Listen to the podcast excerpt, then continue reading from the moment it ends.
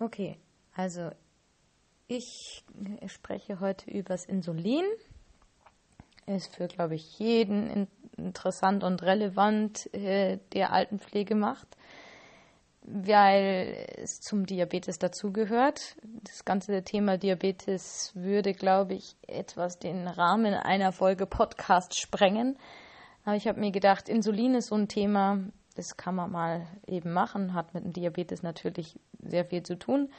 Ich würde jetzt nur eben über Insulin sprechen und die Auswirkungen, die es im Körper hat. Was, wofür ist es überhaupt da?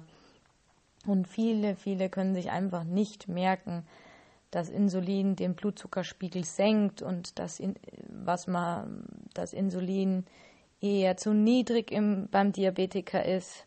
Ich möchte jetzt eben das Ganze mal ein bisschen erklären und hoffe dann, dass sich ein paar das dann besser merken können.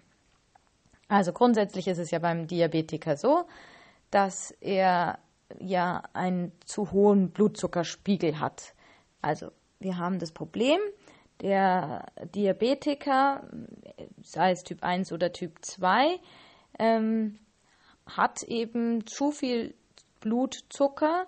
Der Zucker kann nicht in die Zellen aufgenommen werden und ähm, Insulin bewirkt jetzt, dass der Zucker, also die Glucose, im Körper reden ja wir ja vom Zucker, von der Glucose, ist ja der kleinste Bau, sind ja die kleinsten Bauteile des Zuckers, dass dieser Zucker, diese Glucose eben in die Zellen über das Insulin aufgenommen wird. Ohne Insulin können also die Körperzellen keinen Zucker aufnehmen. Unterschied ist jetzt zwischen Typ 1 und Typ 2.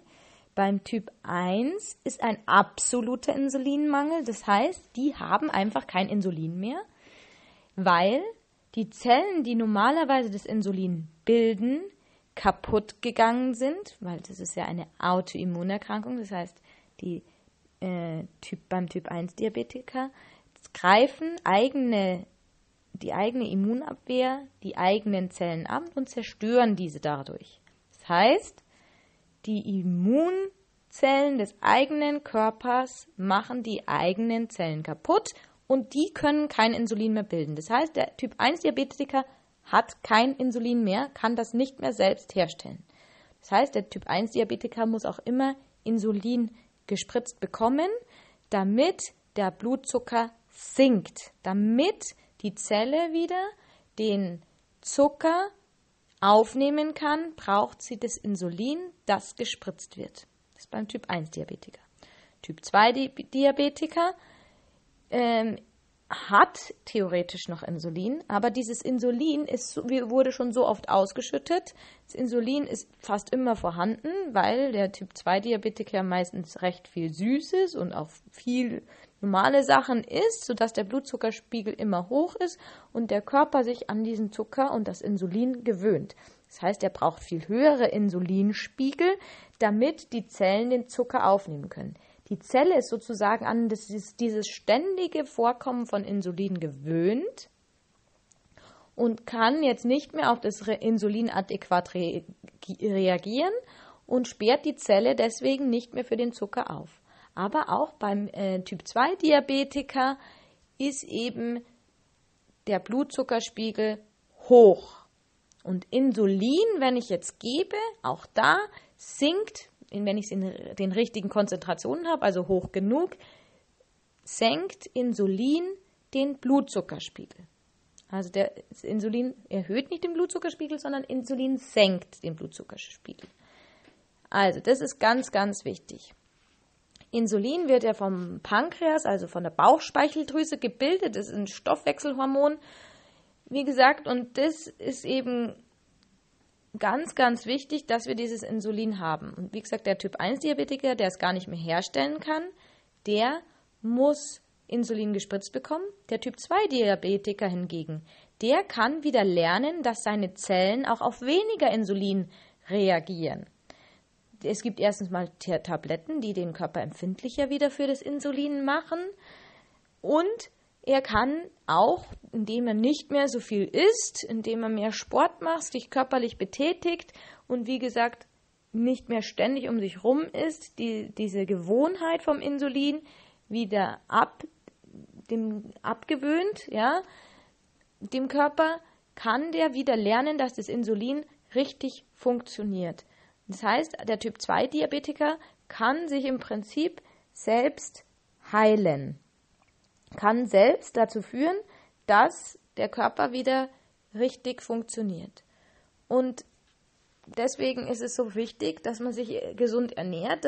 Das hilft auch schon in jungen Jahren, auch wenn man noch gar keinen Diabetes hat, hilft es, auf die Ernährung zu achten und weniger Zucker und äh, mehr Sport zu machen, weil, wie gesagt, der Körper sich dann nicht an diese, ständ diese ständigen Insulinausschüttungen gewöhnt und dann auch weniger zu äh, Diabetes neigt.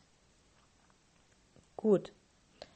Das ist, wie gesagt, mal das Wichtigste zum Insulin. Dass Insulin einfach dieser Schlüssel für die Zellen ist und durch diesen ist Insulin der Zucker senkt.